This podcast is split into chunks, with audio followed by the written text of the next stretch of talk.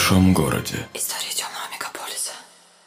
Частный сыщик Вадим Головин подает тебе тайный знак, чтобы ты отложил дела и послушал кое-что интересное. Сегодня будет продолжение драмы «Строгий фотограф». История простой московской семьи, где женщина много лет подряд вела двойную жизнь. В миру Катя была скромной домохозяйкой, стирала мужу носки и растила дочку-отличницу.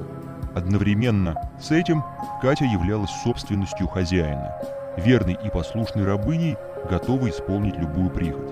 Она настолько вжилась в роль, что уже не могла понять, где кончается игра и начинаются серые будни. У меня ушел почти год на то, чтобы распутать этот клубок. Заказчиком выступил глава семейства, который не сразу заметил свежие шрамы на гладкой спине супруги. Мне лично пришлось всерьез изучить культуру БДСМ. Это совсем не то, что показывают в кино. Зритель клюет на форму, не имея понятия о содержании. Многое здесь берет начало из детства, где некоторые из нас по разным причинам не могли быть полностью счастливы. Не будем уходить в дебри психологии, начнем историю. Первую часть вы можете найти в плейлисте, я также кратко напомню, о чем шла речь. Мне удалось выяснить, что супруга моего клиента Катя тайно посещает неприметную фотостудию, которой владеет ее господин, некто Олег по прозвищу Доминатор. В этой самой фотостудии Олег проводил сессии для Кати и снимал весь процесс на видео. Одна из таких видеозаписей оказалась в моем распоряжении. В качестве подтверждения супружеской измены я передал запись клиенту Станиславу. Мужчина неожиданно заявил, что собирается показать это видео своей матери-пенсионерке. Это и был настоящий инсайт, истинная боль, прикрытая чувством гордости. Стас фактически ненавидел мать, которая чрезмерно опекала свою невестку Катю. Имея большие финансовые возможности, свекровь подарила ей квартиру, машину, а сына часто критиковала за пассивную роль. Мой клиент Станислав, конечно, не стал пускать в ход компромат на жену. Все это были фантазии большого мальчика, мечтавшего показать, кто главный. Стас снова сидел у меня в кабинете и крутил в руках фотографию Олега Доминатора, которую я достал из базы Роспаспорт. И что она в нем нашла, сокрушался Стас. Лысый очкастый, почти урод. Что моральный, так это точно. Станислав и Олег были ровесниками. На его фоне Стас был просто Ален Делон, только мужская красота нередко проигрывает другим качествам. Дело не во внешности, говорю. Она его вещь, а он владелец. Клиент возразил. У меня печать в паспорте, значит владелец я. Это отдельный мир, говорю ему, где совсем другие законы. Клиент перешел к конкретике. Надо их проучить, Вадим, чтобы лысый угомонился. И этой его подстилки, чтоб мало не показалось. Я слушал и думал, это все уже точно не про любовь к супруге.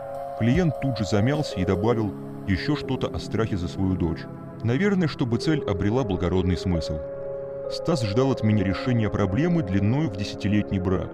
Тот случай, когда к психологу идти поздно, к адвокату страшно, а к священнику бесполезно.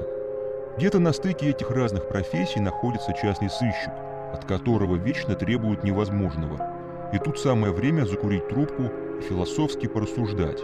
Но трубки у меня нет – и, как вы знаете, шляпы тоже. Я обратился к Стасу. Труднее всего человеку побороть в себе четыре вещи. Любовь, страсть, тщеславие и страх.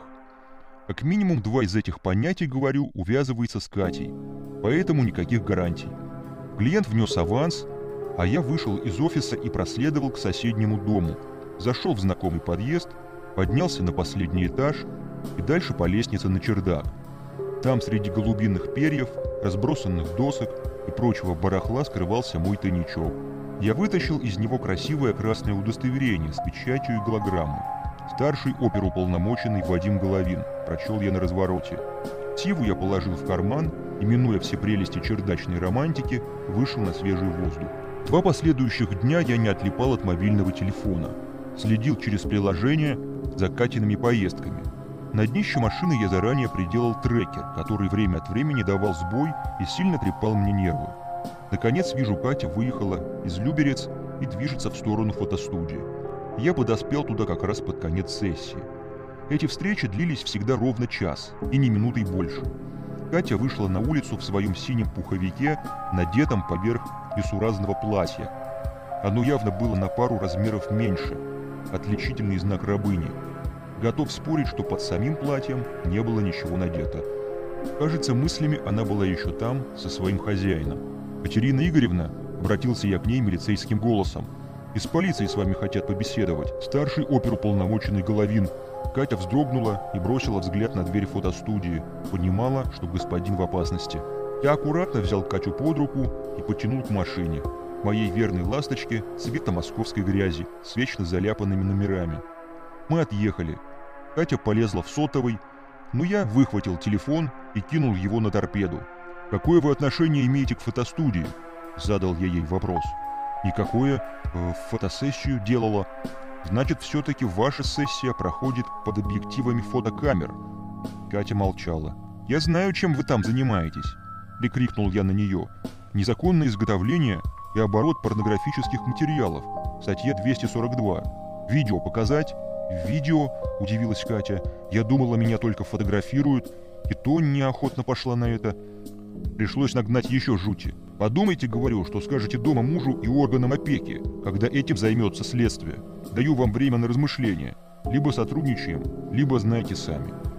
Весьма ожидаемо она согласилась, даже не заглянув в мою красную корочку, шедевр подпольного мастера. «Только бы не узнала мама», — внезапно сказала Катя. Сегодня к врачу ее повезу, и ремонт у нее в квартире еще не закончила. Передо мной уже сидела не тетенька без трусов в странном коротеньком платье, а мамина хорошистка, что всегда радовала пятерками. Как же все-таки тяжело постоянно зависеть от какой-то оценки. После нашего разговора сессии ожидаемо прекратились. С замиранием сердца Катя ждала вызова на вымышленный допрос.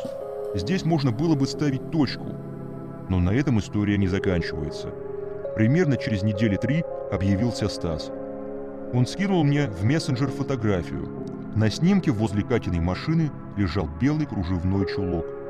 Не то пощечина, не то призыв к действию, не то ненароком выпал, хрен поймешь.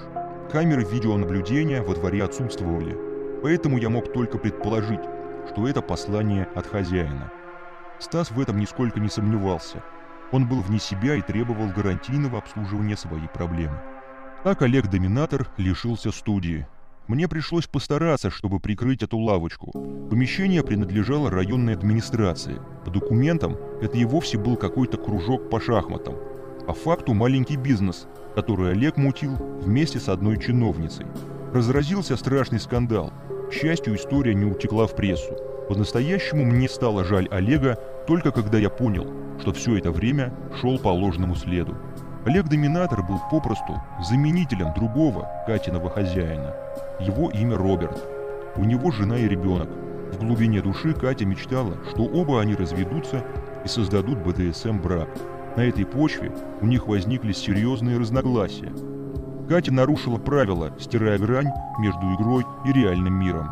В итоге Роберт отвернулся от Кати, а она демонстративно, чисто по-женски ушла к другому хозяину. Правда вскрылась совсем случайно, когда в руки десятилетней дочери Стаса и Кати попала флешка с маминым видео. Та самая флешка с тем самым видео, которое Стас все собирался демонстративно показать на семейном совете. Не знаю, о чем он думал, когда тупо оставил ее в ящике письменного стола. Последовали наивные детские вопросы и серьезный разговор взрослых. Катя после этого разговора загремела на неврологию по скорой помощи. Уезжая в больницу, она оставила дома свой ноутбук. В нем Стас и обнаружил второе дно – тайную многолетнюю переписку Кати с Робертом. Она писала ему огромные письма, то обращаясь к нему по имени, то называя его господином. Катю нехило штормила, Стаса тоже – он пришел ко мне весь подавленный и разбитый. «Катю мне не вернуть», – тихо произнес Стас. И будто бы еще что-то хотел добавить. «И вы готовы бороться?» – спрашиваю. «Даже как-то неловко вас об этом просить», – проговорил клиент. Мне почему-то вспомнились слова Кати. Главное, чтобы мама не узнала. Отличница Катя, которой гордилась мать, теперь лежала под капельницей в больнице, разрываясь от боли, между двумя мирами, чувством стыда и страстью. «Ну-ка, Стас, подскажите телефон тещи». Я взял мобильник и набрал Катину маму. Ответила пожилая женщина. «Здравствуйте», — говорю. «Я Катин психолог, Вадим Головин. Ей сейчас очень нужны правильные эмоции. Хочу вас кое о чем попросить. Напишите, пожалуйста, Кате письмо. Скажите, что принимаете ее такой, какая она есть. Из трубки раздался шорох. Подождите, я возьму ручку. Чего писать? Напишите, что оценки в жизни не главное. Главное – это быть счастливой. Записали? Отлично. Сейчас к вам пришлю курьера. Стас и Катя не развелись, но живут отдельно. Дочка часто гостит у папы, который любит и хвалит ее просто так. Это Нуар в большом городе. Я его ведущий Вадим Головин. Я вернусь очень скоро.